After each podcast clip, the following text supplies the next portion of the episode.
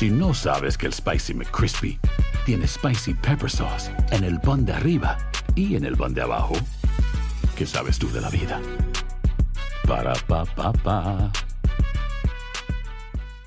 En Sherwin Williams somos tu compa, tu pana, tu socio, pero sobre todo somos tu aliado, con más de 6.000 representantes para atenderte en tu idioma y beneficios para contratistas que encontrarás en aliadopro.com. En Sherwin Williams somos el aliado del PRO. Dicen que traigo la suerte a todo el que está a mi lado, y esa es mi mala fortuna. Basada en el clásico de Juan Rulfo, llega Univisión, El Gallo de Oro. Supongamos que la caponera puede inclinar la suerte a quien ella quiera. ¿Estás tardando en conquistarla? Con Lucero, José Ron y Plutarco Asa. Este gallo está cambiando la vida. En una historia legendaria de amor y azar. No trates de cambiarme, no lo vas a lograr. El Gallo de Oro, gran estreno miércoles 8 de mayo a las 9 por Univisión. Univisión Audio. Enigma sin resolver es un podcast para mayores de edad. Algunos radioescuchas pueden encontrar el contenido del programa ofensivo. Se recomienda la discreción del radioescucha, especialmente para menores de edad. Soy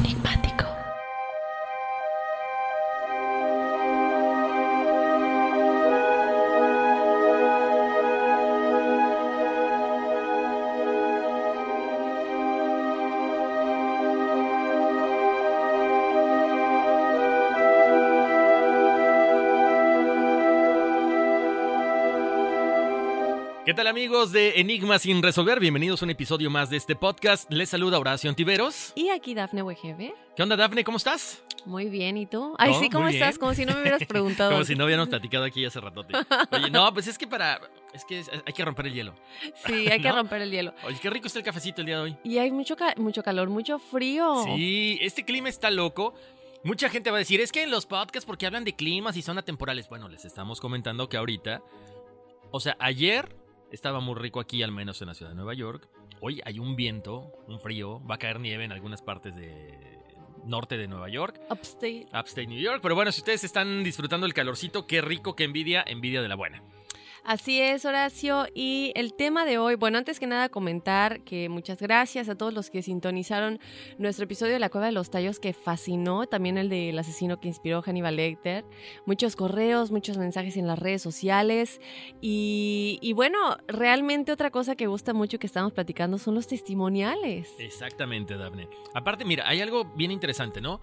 Porque como leíamos los comentarios del de Hannibal Lecter, o sea, la gente no se imaginaba esa historia. O sea, luego la cueva de los tallos, ahí te das cuenta, Daphne, de que conocemos, ¿qué te gusta? Una mínima parte, un mínimo porcentaje, en realidad, de la historia de la humanidad. Y de eso, uff, o sea, todas las cosas de repente que nos mandan o que hemos investigado, Daphne, o sea, hay más y más y más enigmas que en verdad no, no tenemos ni la más remota idea de dónde venimos, eh, quiénes nos pusieron acá, llámenle quien quieran, pero bueno, ahora sí, lo de los testimoniales ha gustado mucho, ¿no, Daphne, también? Así es, y bueno, hicimos obviamente la votación de qué querían eh, y más, eh, sobre todo las experiencias que, que nos comparten ustedes, chicos, son más que nada paranormales o también de sueños o de gente que piensa que a lo mejor cruzaron un universo paralelo. Sí, y em, entonces, bueno, hicimos una votación. No es la primera vez que lo hacemos, ya lo hemos hecho. En este caso no fue acerca de qué episodio preferirían. Decidimos hacerlo de una manera distinta y les preguntamos en nuestro Facebook y en un Instagram Story qué es lo que preferían, si paranormal o true crime. Tuvimos casi, casi 2.000 votos. La mayoría prefirió paranormal y pues por ello vamos a estar platicando de un tema muy interesante, Horacio, el Panteón de Belén, que es este panteón que tiene muchas historias, mucho pasado, no solamente histórico, pero también de cosas que ha pasado ahí, que gente que ha visto cosas, gente que ha presenciado eh, experiencias paranormales de alguna manera y algunas te tocan el corazón, la, Sí. de, la de Nachito a mí me tocó mucho el corazón, entonces bueno, muy pendientes porque hay mucho, mucho que tocar acerca del tema del Panteón de Belén y, y también que muchos de nuestros escuchas que nos decían es que vivimos cerca, eh, nosotros conocemos, hemos visto y cosas así. Exacto, eso fue lo que más me gustó, Dafne, porque en cuanto se postean las cosas en, en las redes sociales, la gente, oye, vamos, oye, no sé qué, ya ves, entre ellos, ¿no? También este, a, a sus parejas, oye, hay que ir. Lo mismo pasó con la Cueva de los Tallos, Dafne, me encantó que nos mandaron fotografías de este, de este muchacho, no traigo el nombre ahorita, los vamos a comentar más adelante, que él nos manda fotografías de cuando él visitó la cueva de los Tallos. O sea, nos manda fotos de estos eh, insectos que encuentras ahí abajo, de estas eh, tarántulas también. No, bueno, un recorrido que se ve que estuvo muy interesante. De hecho, nos comentaba que si queríamos platicar con él, él con mucho gusto estaba disponible. Y eso es bonito, ¿no? Porque sientes que la familia enigmática pues sigue creciendo. Sabemos que tenemos escuchas en muchas partes de Latinoamérica, vemos mucho Argentina, vemos mucho Costa Rica, como decimos, vemos mucho Ecuador, Perú y, otros, y otras partes de Latinoamérica, ¿no? México también. Pero es muy padre saber que a pesar de que estamos en Estados Unidos, que es el mercado más grande que tenemos aquí, eh, o bueno, de nuestra audiencia, también hay mucha gente que se pone en contacto en Latinoamérica. Y si nos escuchan de otras partes del mundo, que nos lo hagan saber, porque queremos saber, queremos mandarles saludos. Y es siempre padre saber que nuestras palabras y estar sentados aquí en este cuarto, que parece nada más aquí muy personal, llega tan lejos y hace una diferencia de alguna manera en la vida y el conocimiento de todos ustedes, chicos. Efectivamente. Y bueno, ahora sí prepárense, pero antes de que toquemos ese tema, este, por ahí mucha gente también, Dafne, no sabe qué está pasando. Hay ciertas cosas en la vida de todos, incluyéndonos a los que estamos acá, que de repente dices, no puede ser, o sea, ya tenía esto, no, no se dio, ya, ya iba a hacer esto, se truncó. ¿Por qué está pasando todo esto? Aquí les vamos a dar una información que es importantísima. A lo mejor por eso te pasó también, ¿eh? no, no vamos a entrar en detalles, qué cosa, pero bueno, ahora sí, tenemos a quien echarle la culpa. Si se peleó con la mamá, con la novia, con el novio, con la pareja, con quien sea, La culpa a Mercurio. Ya vayan y le digan a, la pareja o a quien sea, o al jefe, oiga jefe, este, disculpe, no fui yo, fue Mercurio. ya tenemos a quien culpar, chicos. Entonces, antes de entrar de lleno a el tema del Panteón de Belén y todo lo que tenemos que contarles, vamos a platicar de Mercurio retrógrado. ¿Qué influencia, Horacio, como comentábamos, tiene el planeta Mercurio en nuestras vidas? Bueno, para comenzar, vamos a hablar de qué significa este planeta, que para mí en lo personal y para todos los Virgo que estén escuchando, yo soy Virgo, eh, es muy fuerte porque es nuestro planeta regente, ¿no? Bueno, Mercurio es el planeta que rige nuestro sistema nervioso central, también tiene influencia sobre nuestro sistema respiratorio y los sentidos del habla y la audición. Representa nuestra capacidad de análisis, la lógica y el sentido común. Cómo nos comunicamos y también representa, Horacio, medios de transporte, viajes y medios de comunicación en general. Se dice también, Horacio, que cuando Mercurio está en retrógrado se ven afectadas las comunicaciones en todos los aspectos. Muchas veces vemos como Facebook y WhatsApp se caen, las caídas de sistemas que vemos que no están disponibles, incluso Instagram, y muchas de estas cosas pasan durante el periodo de Mercurio retrógrado. Cuando este planeta retrocede, estas áreas tienden a desordenarse o a perder el control. Bueno, ahora, ¿qué podemos hacer? Sí se pueden tomar ciertas medidas, o sea, ciertas medidas, tampoco es que se van a, a solucionar las cosas como por arte de magia, ¿no? Aquí les van unos tips para sobrevivir a Mercurio retrógrado, ¿ok? 1. Pongan atención. Evitar tomar decisiones importantes. Si lo haces puede que requieran un cambio en el futuro, así que mejor espérense tantito. Ahorita les vamos a decir ya cuándo sale, ¿ok? Eviten lanzar o comenzar cualquier cosa que incluya comunicaciones. Por ejemplo, publicar una página web nueva, responder una carta importante, lanzar una campaña publicitaria, todo lo que tenga que ver con cuestiones nuevas y comunicación. Número 3. Evitar firmas de contratos de cualquier índole o firmar nuevos acuerdos comerciales. Cuidado con eso. Sí, ya ves, por eso no había hecho nada. Más sabe el diablo por viejo que por diablo. Yo he fallado en todo eso. A lo mejor me aguanto y hay más billete, ¿no? Bueno, si lo haces, puede que más tarde no se cumplan todos los puntos pactados o hay algunos cambios. Oye, oye, Kyle se ve como medio tétrico ahí, como. sí, porque aparte es ¿eh? anaranjada su playera. sí, es cierto. Bueno, otra, evitar cirugías en este periodo a menos que sean de urgencia. Si pueden reprogramarlas, es lo mejor, ¿ok? Y bueno, ahora vamos a platicarles, Horacio, acerca de los acontecimientos comunes durante Mercurio retrógrado. Necesidad de evaluar o modificar planes, reconectar con viejos amigos, familiares o exparejas. Espérate, espérate ahí. Si tiene pareja, no busca a su expareja, nada más, por favor. Mm. Y le vaya a echar la culpa a Mercurio. no fui yo, fue Mercurio. Te demoras en aceptar una oferta de trabajo y otra mejor aparece en el camino. Se cancelan reuniones, citas médicas y audiencias ventas, entre otras cosas. Si trabajas en ventas, será beneficioso contactar antiguos clientes en lugar de buscar nuevos. También, Horacio, suelen aparecer objetos perdidos, objetos que no habíamos visto un tiempo. De pronto es como que, ay, mira, estaba en la bolsa del pantalón, Mira. ¿no? O te encuentras dinero y cosas así. A lo mejor aparece el tesoro de Oak Island. Uy, Ah, sí, mira. ojalá. Oye, Horacio, ¿y cuándo será Mercurio retrógrado en este 2020? Además de que ahorita estamos, obviamente, hay tres periodos, ¿no? Creo, o cuatro. Exactamente. Bueno, pongan atención porque ahí les va. Eh, importante, pueden marcar estas fechas en serio, se los recomendamos en el calendario para que sepan más o menos pues qué ac- actitud tomar ante toda esta situación. Mercurio entra en periodo retrógrado aproximadamente cada cuatro meses y su duración es de tres semanas, ¿ok? A continuación veremos las fechas de este 2020. Ta, ta, ta, tan, tan, tan, tan. Del 18 de febrero al 9 de marzo. O sea, nos falta un poquito. De este 2020 está en Pisces. Cuando Mercurio retrocede en el signo de Pisces, la tendencia es echarle la culpa a los demás. ¿Ya ven? Eh, se los dije. Ay, Kyle, tú tienes la culpa. Además de sentarnos a imaginar que las cosas saldrán bien sin hacer ningún esfuerzo. Cuidado con eso. La naturaleza de Pisces se revela, en este caso, llevándonos a desconectarnos de nuestra alma o yo interior y buscar soluciones o respuestas en el exterior. El secreto para atravesar este periodo será tener una conversación fluida con nosotros mismos, mucha introspección, no dejar que Mercurio retrógrado interrumpa en este diálogo interno, ¿ok? No permitir estar en nuestro centro para encontrar respuestas acertadas en nuestro interior, que es la fuente de mayor sabiduría con la que contamos. Hagan meditación, se los hemos recomendado porque esto va a ayudar a que eh, pues suavicen esta situación de Mercurio, de Mercurio retrógrado. También dejar un poco de lado el intelecto y hacer caso a nuestra intuición.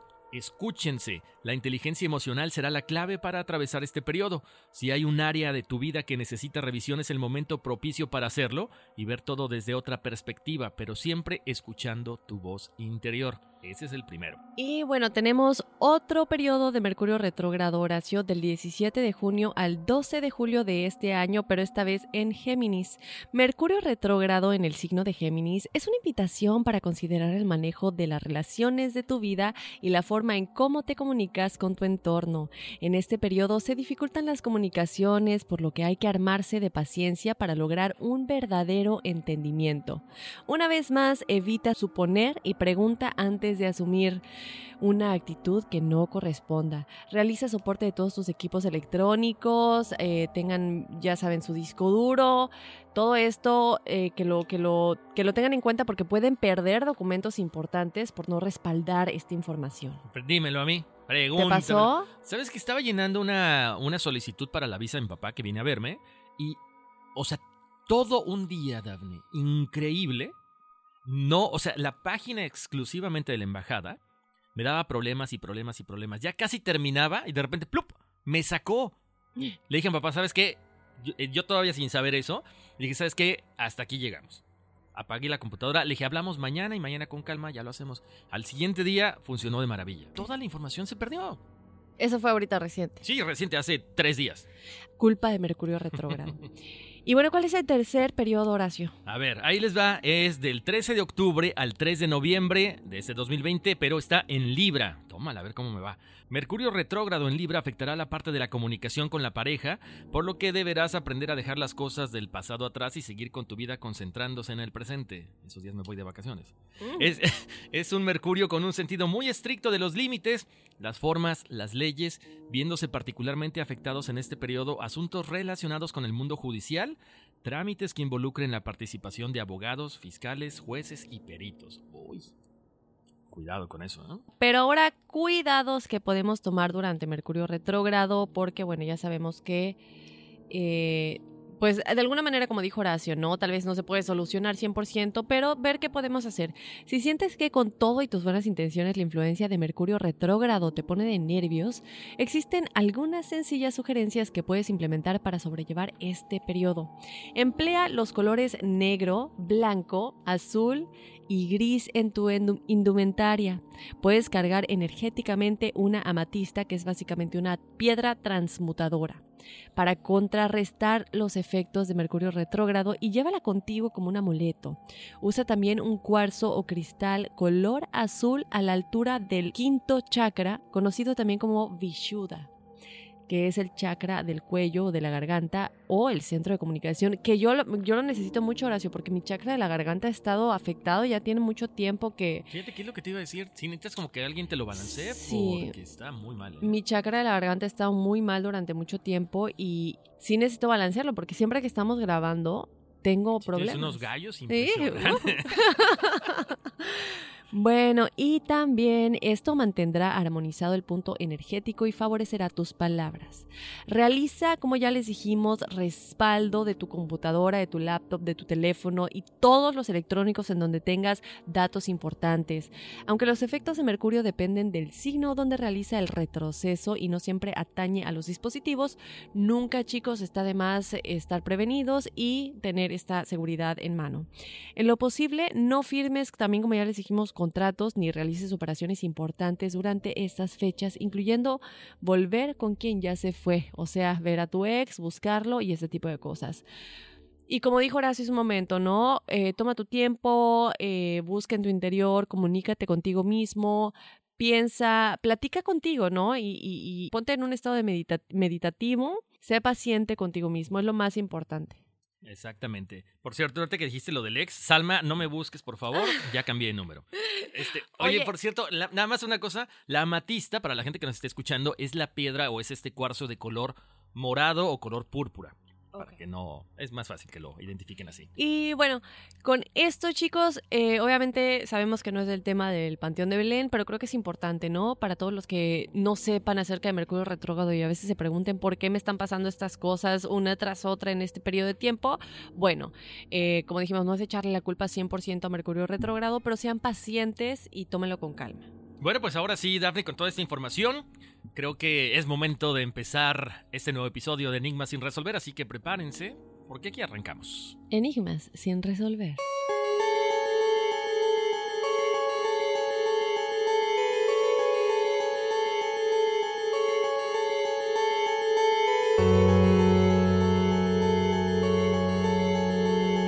Se dice que el Panteón de Belén fue testigo de un suceso donde un estudiante de medicina perdió el juicio. Resulta que de antaño los que estudiaban el arte de curar a las personas estaban de internos en el hospital civil. Un día, un entusiasta y valiente estudiante les apostó a sus compañeros que entraría completamente solo al vecino panteón a las 8 de la noche, hora en que se daba el toque de ánimas y según decían, salían los muertos de sus sepulcros. Para confirmar su hazaña, les dijo que entraría hasta el fondo del corredor y clavaría un clavo, para que sus incrédulos compañeros lo vieran al día siguiente. Todos estaban a la espera del primer clamor de las ocho de la noche, dado por la campana del templo de Belén. Al escuchar el primer campanazo, brincó el camposanto caminando con paso firme y seguro al fondo del corredor, cargando en sus manos un martillo y un clavo. Cuando llegó al fondo del oscuro corredor, clavó el puntiagudo metal, pero al retirarse notó que alguien lo detenía. Por más esfuerzo que hacía por correr, sentía que una tétrica mano lo tomaba fuertemente del hombro. Quiso gritar, pero no pudo. Un nudo en la garganta se lo impidió. Estaba tan asustado y desesperado que se desmayó. Sus compañeros, notando que había pasado una hora y no volvía, entraron al cementerio para ver qué había sucedido. Lo encontraron tirado en el suelo, pero sujeto a la pared con la capa clavada por el clavo. El estudiante volvió en sí, pero despertó completamente loco.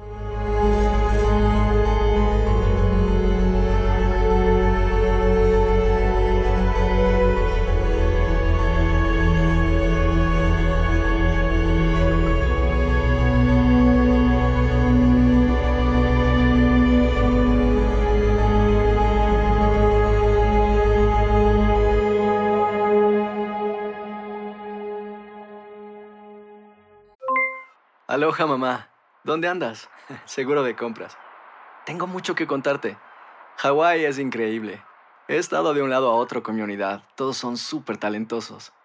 Ya reparamos otro helicóptero Blackhawk y oficialmente formamos nuestro equipo de fútbol. Para la próxima te cuento cómo voy con el surf y me cuentas qué te pareció el podcast que te compartí, ¿ok? Te quiero mucho. Be All You Can Be, visitando goarmy.com diagonal español. Boost Mobile tiene una gran oferta para que aproveches tu reembolso de impuestos al máximo y te mantengas conectado. Al cambiarte a Boost, recibe un 50% de descuento en tu primer mes de datos ilimitados. O, con un plan ilimitado de 40 dólares, llévate un Samsung Galaxy A15 5G por $39.99. Obtén los mejores teléfonos en las redes 5G más grandes del país. Con Boost Mobile, cambiarse es fácil. Solo visita boostmobile.com. Boost Mobile, sin miedo al éxito. Para clientes nuevos y solamente en línea, requiere AroPay. 50% de descuento en el primer mes requiere un plan de 25 dólares al mes. Aplican otras restricciones. Visita boostmobile.com para detalles. Si no sabes que el Spicy McCrispy tiene Spicy Pepper Sauce en el pan de arriba y en el pan de abajo, ¿qué sabes tú de la vida? Para, pa, pa, pa. Hola, buenos días, mi pana. Buenos días, bienvenido a Sherwin Williams. ¡Ey! ¿Qué onda, compadre? ¿Qué onda? Ya tengo lista la pintura que ordenaste en el ProPlus app. Con más de 6.000 representantes en nuestras tiendas listos para atenderte en tu idioma y beneficios para contratistas que encontrarás en aliadopro.com. En Sherwin Williams somos el aliado del PRO. Tan, tan, tan. Y ya les vamos a contar más de esta leyenda, obviamente más adelante, porque es parte de todo lo que vamos a estar platicando. Pero así es, él despertó completamente loco y es curioso porque precisamente él era parte de estos estudiantes que ayudaban a los que perdían la razón, ¿no? Pero bueno, primero platiquemos, Horacio, del lugar en sí y de sus inicios. Fíjense chicos que el Panteón de Belén es un cementerio antiguo localizado en la ciudad de Guadalajara, Jalisco, en México. Actualmente funge como Museo Panteón de Belén. En 2007 fue sometido a una intensa y minuciosa restauración. Se ubica sobre la calle Belén, número 648, a un costado del antiguo Hospital Civil de Guadalajara, por si quieren ir ahí con hacer un tour de miedo. Y hay muchos de nuestros escuchas que, como dijimos al principio, viven en el área, ¿no? Entonces, que nos manden fotos, videos si ven algo paranormal. Su funcionamiento duró poco menos de 50 años, Horacio, pues fue cerrado el 1 de noviembre de 1896. La decisión de este cierre fue tomada por el Consejo Superior de Salubridad de esa época. Actualmente funciona como un museo que representa parte de la historia de Guadalajara, el cual alberga un sinfín de nichos de cantera rosa, Anteriormente, en el centro se encontraba la Capilla de los Hombres Ilustres, que hoy se encuentran en la Rotonda de los Jaliscienses Ilustres. ¿Tú ya fuiste? Fíjate, conozco Guadalajara, pero la verdad, o sea, conozco la, la rotonda, pero nada más, ¿eh? Nunca he pasado por el museo. Pues, ajá, pero la rotonda es, yo vi fotos y me encantaría ir, pero bueno, todos estos personajes ilustres se encontraban anteriormente ahí, ¿no? Eh, bueno, sus restos descansaban en el Panteón de Belén. Aunque el Panteón ya está clausurado para eventos funerarios, sigue abriendo sus puertas al público solo con el fin de que se aprecie su interior. Para ello existen recorridos turísticos en, el que, en los que se muestran las tumbas y se cuentan todas las leyendas que esconde este lugar. Ah. Oye, raro que no hayan hecho ahí en el panteón una escuela. No sé, ah, bueno, no sé, no sé en Mérida, Dafne. Al menos donde, en, la- en los lugares donde yo he vivido, que es Querétaro y Puebla, en las dos escuelas de colegios salesianos que estuve estudiando, primaria y secundaria, habían sido panteones. De hecho, te encontrabas las lápidas en los campos de juego. Y te encontrabas o sea, restos óseos en los campos de fútbol en la parte de atrás. Y se había Oh, y se ya lo habías hablaba mucho, sí. platicado, ya lo habías Y platicado. se hablaba mucho de, de esta, de estos fantasmas, de estos espíritus que, bueno, pues andaban rondando por ahí por las noches en búsqueda de tranquilidad. Pero sí, antes no la volvieron escuela, ¿eh? Qué locura. Qué locura. Oye, Horacio, pues bueno, ¿qué pasa? De fosa común a cementerio de ricos e ilustres. Esto, obviamente, como les comentamos, sucede antes del cierre, pero entonces vamos a empezar por el principio. Después de servir como una fosa común para gente humilde, en al menos tres periodos de su existencia, el Panteón de Belén fue el depositario de los restos de la alta sociedad jalisciense en el siglo XIX. El cementerio se empezó a construir en 1787 como parte del proyecto integral del antiguo Hospital Civil que es este hospital que tiene mucho que ver en la historia, chicos, muy pendientes. Vayan, como dice Horacio siempre, vayan haciendo sus notitas, tomando nota. Antes, en 1786, la Nueva España sufrió de una gran escasez de alimentos. La Nueva España es México, obviamente, que es cuando la conquista y todo esto. Bueno, lo que provocó que apareciera el hambre y una pandemia de enfermedades epidémicas, la más fuerte del siglo XVIII. Ahora se sabe que fallecieron alrededor de 2.300 personas, aunque en aquel entonces Fray Antonio Alcalde hablaba de más de 5.000. Bueno, Obviamente todas estas muertes influyen y son parte de muchas de las leyendas y espíritus que se supone están en este lugar.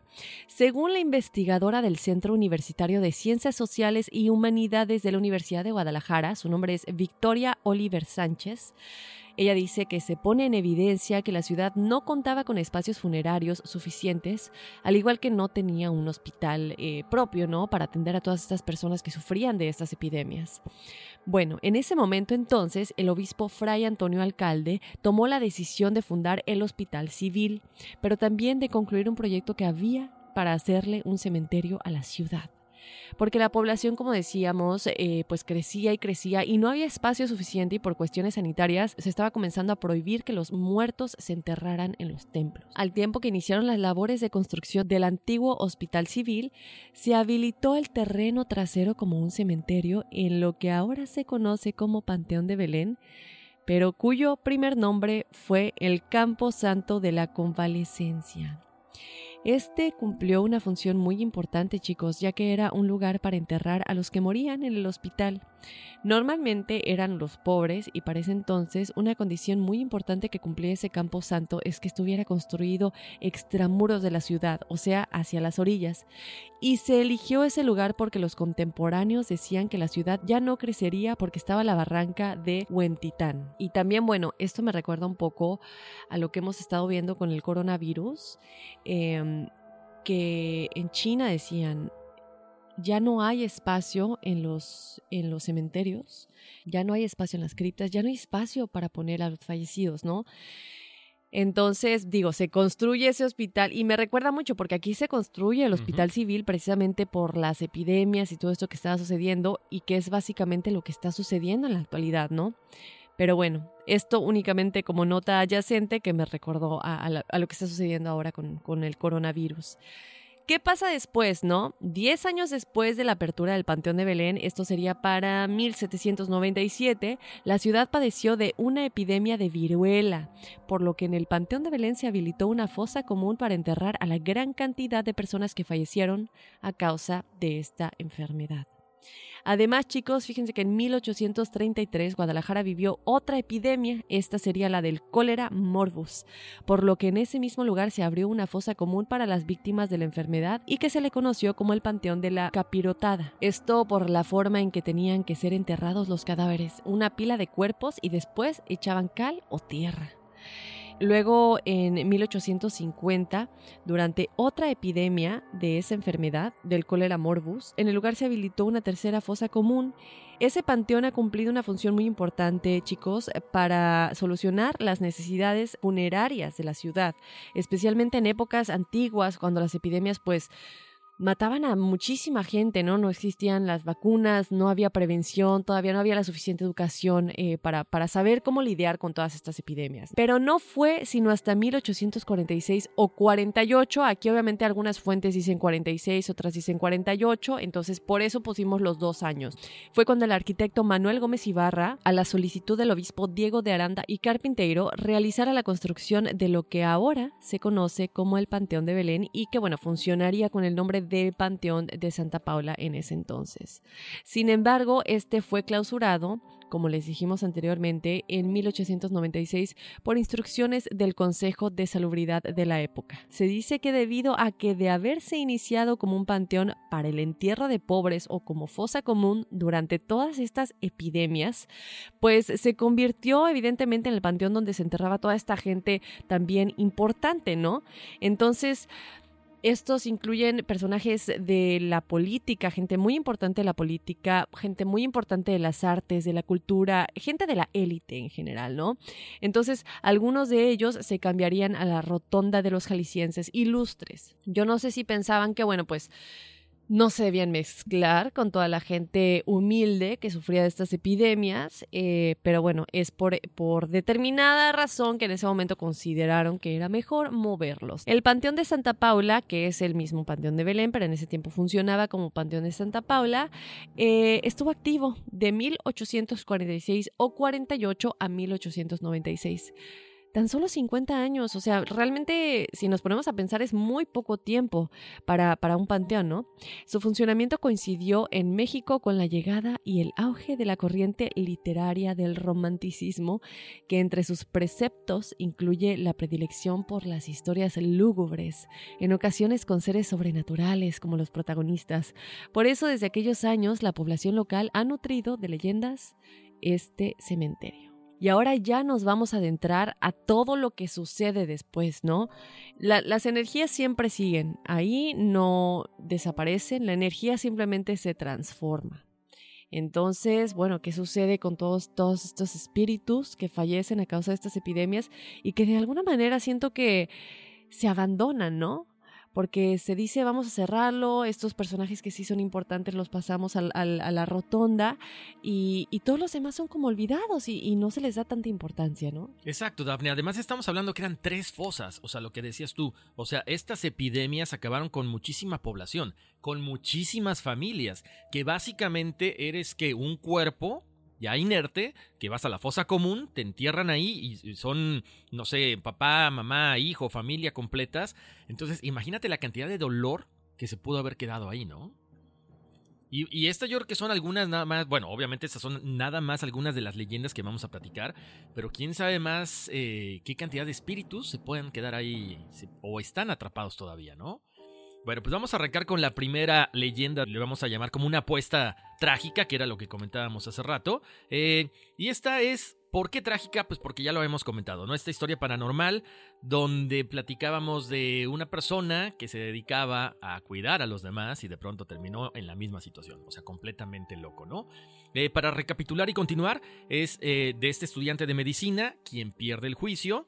Hay que recordar que esos estudiantes se dedicaban a curar a las personas que estaban en, eh, en, cuidado en el hospital civil, ok, a estos internos. Un día, un entusiasta y valiente estudiante le apuesta a sus compañeros que entraría completamente solo a este vecino panteón a las 8 de la noche en punto, hora en que se daba el toque de ánimas, y según decían salían muertos de sus sepulcros. Para confirmar la hazaña, les dijo a sus compañeros que iba a entrar hasta el fondo del corredor, clavaría un clavo para que los incrédulos compañeros lo vieran al día siguiente. Todos estaban a la espera del clamor de las 8 de la noche, dado por la campana del templo de Belén. Al escuchar el primer campanazo que hace este, este amigo, este joven, pues brinca la barda, entra al camposanto, camina rapidísimo, muy firme, muy seguro de lo que quiere hacer, de ganar la apuesta con sus amigos, lleva en sus manos lo que ya les habíamos dicho, este clavo, este martillo para dejar pues constancia de que sí logró entrar al, al cementerio.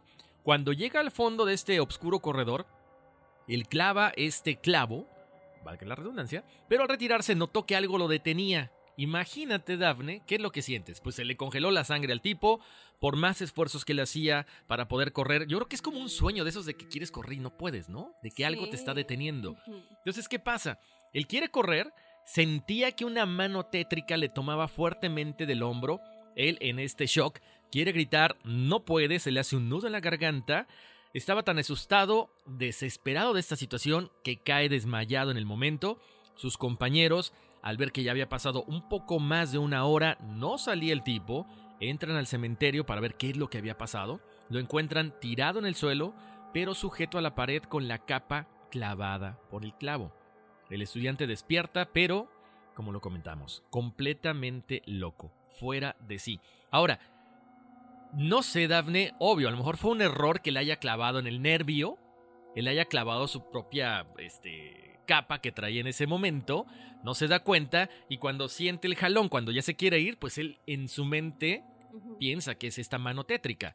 Podría ser. Pues digo, es la explicación más lógica, pero no te das cuenta, o sea, cuando tú clavas un clavo y traes, por ejemplo, en ese entonces, que era como no un abrigo, sino una capa, como que te das cuenta de que a la hora que estás clavando, pues tu misma capa se está jalando, ¿no? O sea, se está jalando la, la parte del hombro, la parte de la espalda. Pero bueno, es la, es la leyenda que dice.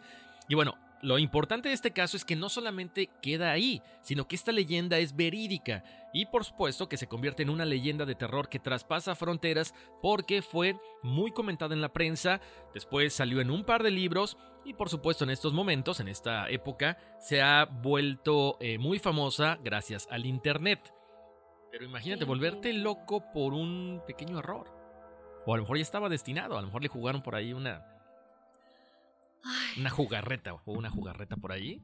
O Alguno realmente tal vez de los sí. fantasmas, ¿no? Tal vez sí vio algo y el verlo lo dejó en tal shock que, que perdió la razón.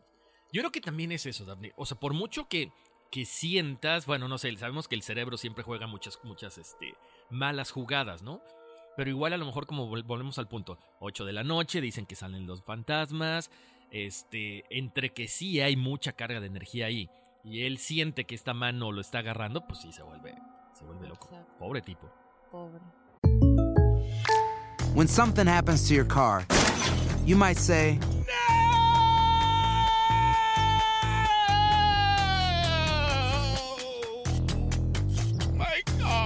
but what you really need to say is something that can actually help. Like a good neighbor, State Farm is there. And just like that, State Farm is there to help you file your claim right on the State Farm mobile app. So just remember, like a good neighbor, State Farm is there. State Farm, Bloomington, Illinois. Hay gente a la que le encanta el McCrispy y hay gente que nunca ha probado el McCrispy. Pero todavía no conocemos a nadie que lo haya probado y no le guste. Para pa pa pa. Lucero junto a José Ron protagonizan El Gallo de Oro. Gran estreno miércoles 8 de mayo a las 9 por Univisión. Y de las mejores. En fin, vámonos con la siguiente historia de este lugar y esta es muy muy famosa chicos y si ustedes están cerca del lugar o ya conocen acerca del Panteón de Belén, seguramente ya saben a cuál nos referimos. Esta es la de Nachito. La vamos a llamar Los juguetes de la tumba. Por las ofrendas que recibe, la tumba del niño Ignacio Torres Altamirano es la más popular del Panteón de Belén. Su trágica historia está marcada por esos elementos sobrenaturales que enganchan a quienes la escuchan. En vida, Nachito sufría de un temor muy grande por la oscuridad. No importa cuánto su mamá intentaba calmarlo, le pedía que dejara de llorar, se quedaba tal vez con él hasta que se quedara dormido y cuando ella se iba, y él se despertaba porque sentía y sabía, como cuando esas veces que tienes el presentimiento y no te terminas de dormir, entonces él despertaba otra vez llorando, ¿no? Para que durmiera tranquilo entonces los padres colocaban todas las noches antorchas para iluminar su habitación, todavía no existía la electricidad. Pero una noche asiaga el viento apagó estas antorchas. Con sus padres fuera de casa, el niño lloró y lloró hasta que, bueno, lamentablemente falleció, se cree que por un infarto, ¿no? Eh, vemos muchas veces eh, cuando muchas parejas, por ejemplo, se puede morir de tristeza, preguntan, ¿se puede morir de tristeza?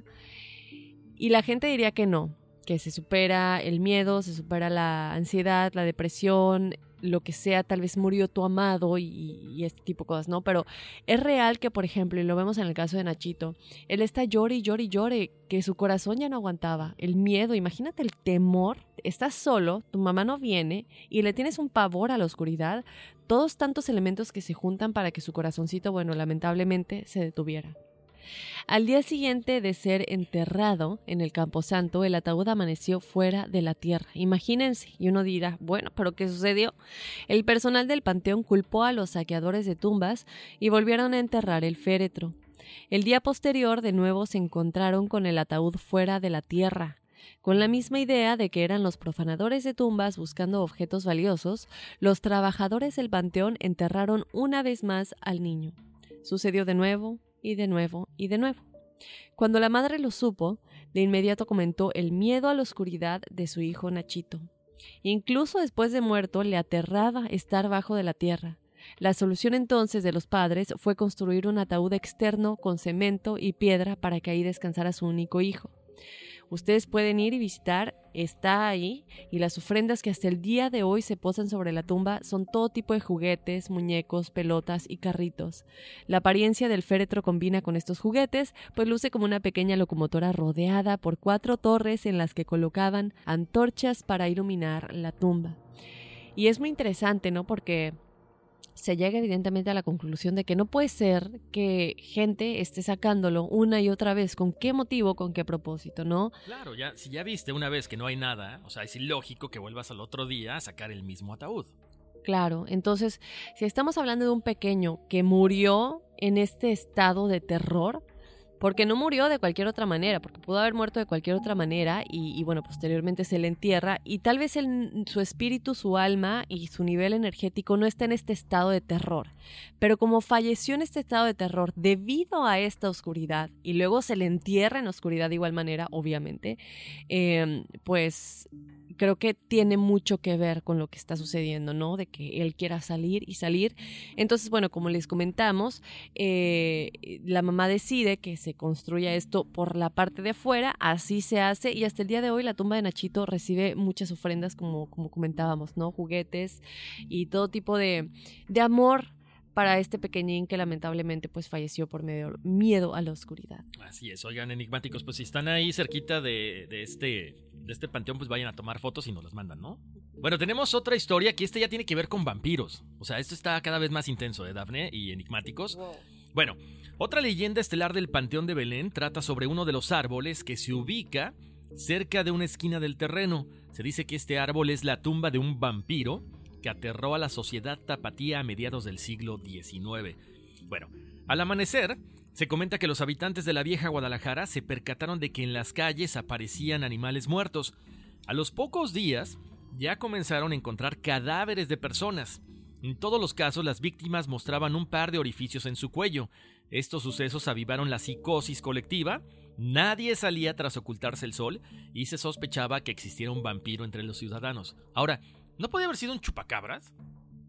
Claro. No, ¿por qué no? Pues digo, el chupacabras también tenía dos, este, dejaba dos orificios y los dejaba absolutamente eh, secos, sin sangre. Bueno, Les debemos ese episodio, ¿eh? Sí. Está muy interesante. sería bueno a ver cuándo lo, Sí. cuándo lo hacemos. ¿Tú crees? Hijo, yo creo que sí. Yo creo que sí. Sí. Porque siempre es lo mismo. O sea, ¿cómo, cómo despertar? Bueno, no es despertar. ¿Cómo se les encontraba sin sangre? Completamente. ¿Cómo se le llama cuando se vacía la sangre? Drenados. Completamente drenados y con estas dos marcas, ¿no? Como de dientes. Tenía que ser algo extraño. Exactamente. Además, bueno, creo que se reportaron también ataques a ciertas personas. Eso sí es muy raro que ninguna persona haya fallecido a causa de este, de este ser. Pero bueno, o sea, tantos animales, ¿con qué fin?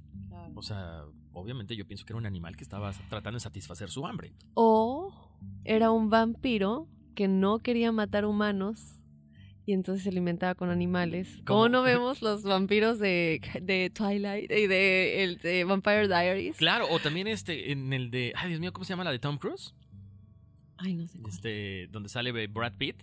Y, y está, y, y- y creo que le chupa la sangre a las ratas. eh, eh, Interview with, the- with a Vampire. No Ah, me no, acuerdo. ¿No la has visto? No. Oye, es vieja, pero es muy buena. No, Nótese no la brecha generacional, o sea. Oye, no, pero sí, eso es lo que hacían ellos, por no querer matar humanos porque son buenos, pero tienen que vivir. Entonces se alimentaban de animales. Entonces digo, ¿quién quita, chicos? Igual y sí. Pues sí, bueno, ahí está. Yo, yo digo que también es eso, ¿no? No puedes culpar a una persona por su aspecto, porque ahorita vamos a hablar de eso, porque ya es vampiro. O sea, porque es dark, porque es este. No sé. Dark, no, no, no. Bueno, les cuento, las referencias literarias sobre estos seres de obscuridad provenían de Europa, es donde se origina obviamente, por lo que la opinión pública culpa a un tal conde de Baldón, un europeo recién llegado a la capital, alto, de apariencia elegante, y que solo transitaba por la noche. Mm. Una turba iracunda lo ataca y con un machete en mano cortaron un trozo de un árbol cercano del lugar donde dieron con él. Afilan la madera y la emplean como estaca para clavarla en el corazón del supuesto vampiro.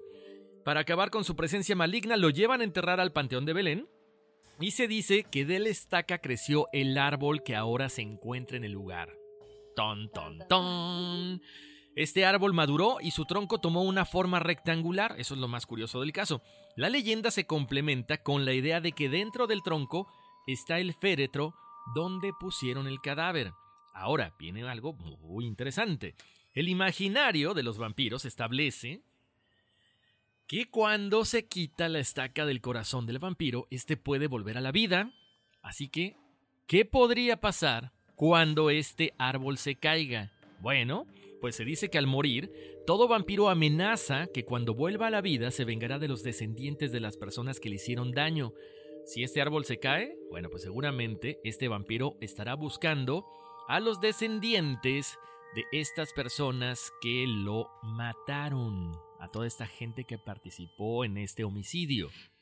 Como lo, como lo de las brujas de Salem, Ajá. que se supone que, bueno, hay una película, no me acuerdo el nombre, chicos, discúlpenme, y si lo encuentro les prometo que es, eh, no está así muy bueno, la verdad, pero es esta bruja de Salem que regresa porque, digo, su espíritu no puede descan- descansar por cómo la mataron, entonces ella necesitaba vengarse, ¿no? Entonces, casi, casi lo mismo. A ver, chicos, ustedes nos van a tener que contar qué piensan de esta en específico porque me tiene muy intrigada. Vamos a platicar de otra y esta es el consultorio médico. Fíjense que en las gavetas una de las placas más detalladas es la del joven doctor José Castro, quien murió a sus 29 años. En la imagen de esta placa se ve a la madre doliente acompañada por dos personajes simbólicos y un sauce llorón que rodean este lugar en donde se le hace honor al joven José Castro. Cuando murió el doctor, sus pacientes acudieron al cementerio, pero no solamente el día del entierro para celebrar este el funeral, ¿no? Sino también días, semanas, meses y años después de su, de su deceso. La tumba continuó recibiendo a los antiguos pacientes que acudían a una consulta desde el más allá. ¿Sufre alguna dolencia? Bueno, pues vaya a ver la tumba del doctor José Castro, quien tal vez pueda ayudarles desde el más allá.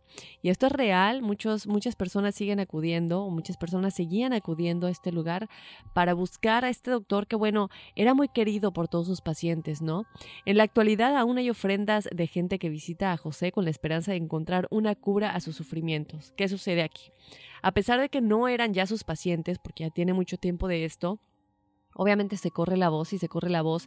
Y sí me curó, pasó este milagro, fui a pedirle ayuda a la tumba y el... O sea, de alguna manera es gente que, como cuando le vas a pedir a la Virgen o, o a alguno de tus santos o a la, a la iglesia, a Jesús, a quien tú creas, pues vas y pides ayuda, pides por un milagro. Y, y hay gente que sí se le cumple, se curan. Entonces es lo que pasa con, este, con el espíritu de este doctor. Los pacientes iban y esto fue de alguna manera tan exitoso, por decirlo, eh, que se fue corriendo la voz y gente que ya de nuevas generaciones escuchan de esto, van a la tumba de José para decir, fíjate que tengo esta dolencia, lo que sea, y, y- y reciben ayuda supuestamente del espíritu de este doctor que falleció. Deberíamos de ir a verlo para que te cure la garganta. Mi chakra de la garganta. No, yo creo que, ¿qué puedo hacer para lo del chakra de la garganta? Porque ustedes lo han visto, chicos, posiblemente cuando en episodios anteriores que siempre estoy... Eso es el chakra de la garganta. Sí. Entonces, eh, algo por ahí estará que Una- te necesito balancear, sí. Balancear, dos, expresar por ahí, ¿traes algún sentimiento reprimido? Ay, cálmate aquí. A ver, acuéstate aquí en el diván, por favor. Vamos a platicar acerca de tu niñez. No, no, normalmente cuando te duele la panza, ¿qué es? Es, es que eres muy, eh, ¿cómo se llama? Eh, muy aprensivo. Cuando te duele la garganta es que no expresas algunas Fíjate cosas. que no me duele la garganta, pero siempre la ten- tengo desbalanceado el chakra de la garganta porque cuando estoy hablando, aunque no estoy enferma ni nada, estoy, ¿sabes? Sí. Eh, siento esa molestia. Y a lo mejor, digo, no sé, habrá, habrá algo por ahí que tengo que balancear. Déjame revisar cuáles son el... el, eh, bueno, pu- puedes usar una matista. Bueno, yo, te, yo le, le recomiendo algo. Yo lo que tengo abajo de mi colchón son, según el chakra, son unos cuarzos. Entonces tengo un, cua- un cuarzo a la altura de la...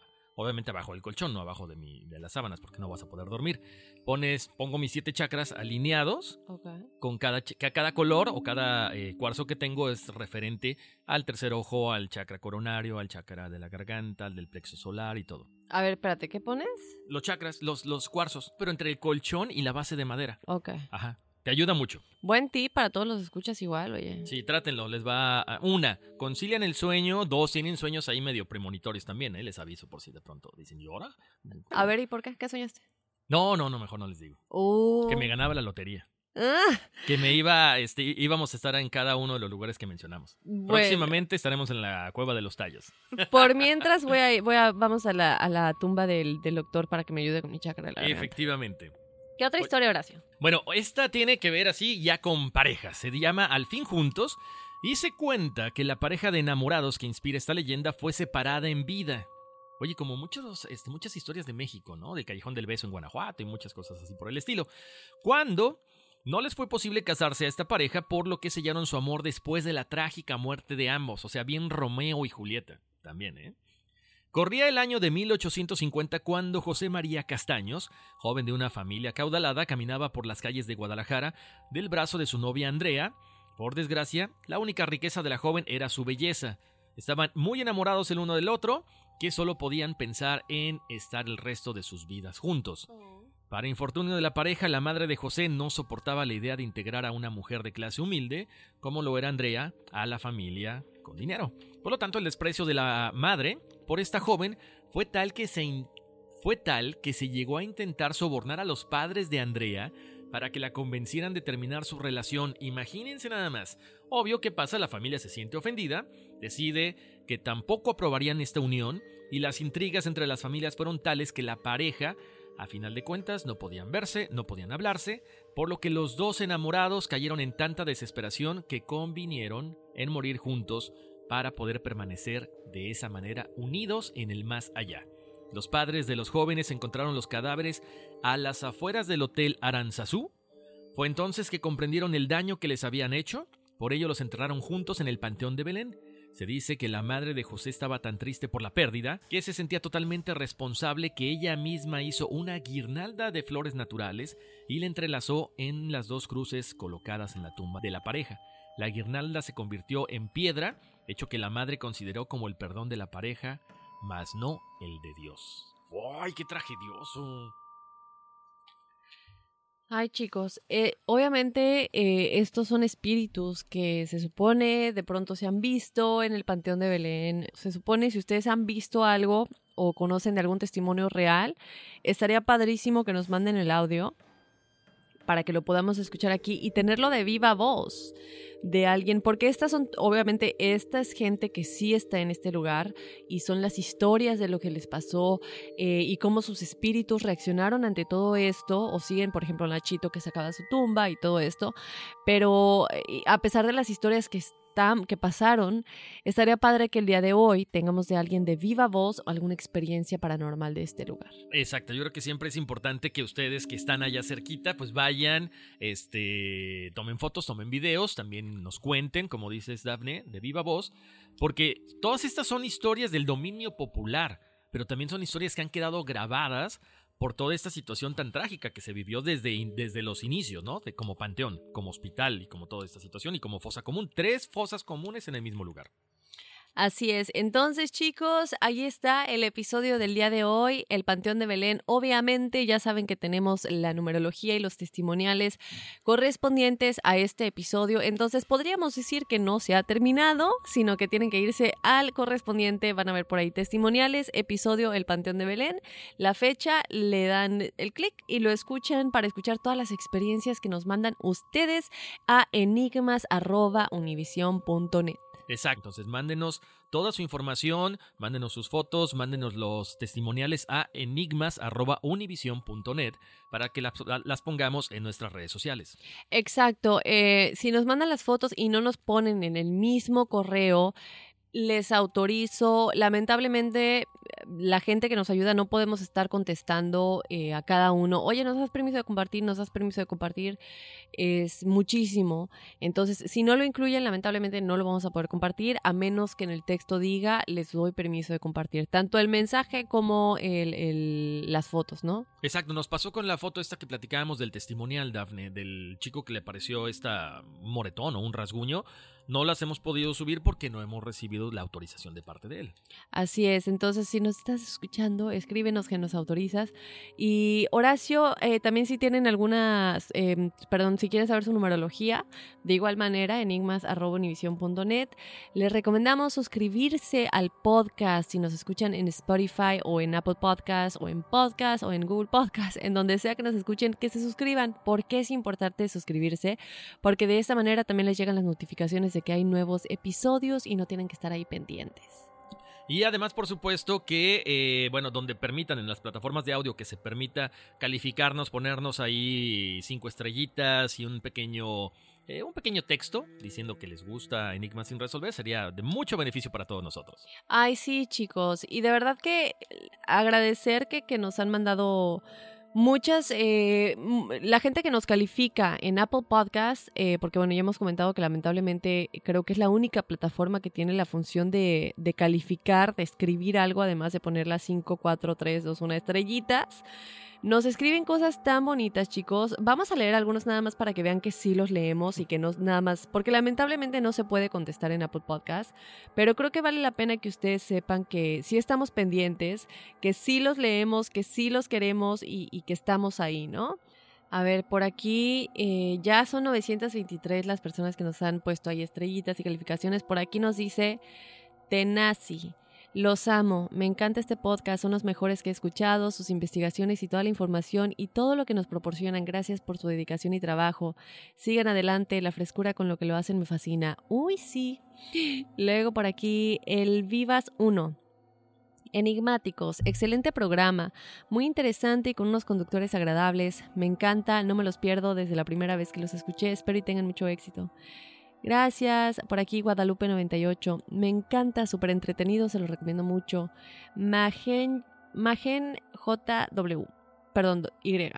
Muy buen trabajo, Horacio y Dafne. Muchas gracias por este programa tan informante, tan informativo y espeluznante. Espero cada lunes para escuchar el nuevo episodio ya que terminé todas sus grabaciones. Eh, por aquí nos dicen, buenísimo, en el minuto 42 y 17 se escucha como un lamento.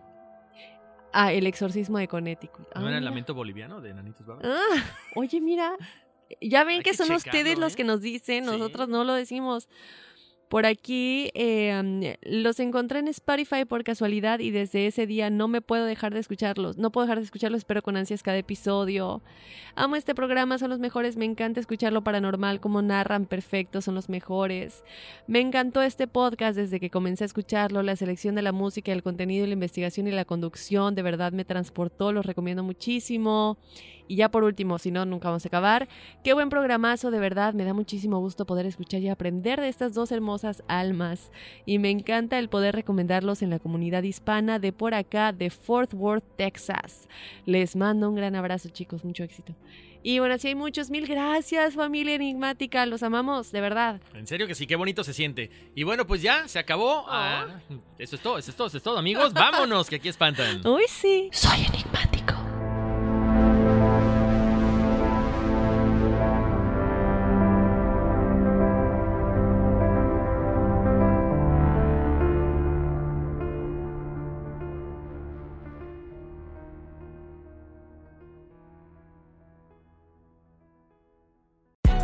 Hay gente a la que le encanta el McCrispy y hay gente que nunca ha probado el McCrispy. Pero todavía no conocemos a nadie que lo haya probado y no le guste. Para pa pa.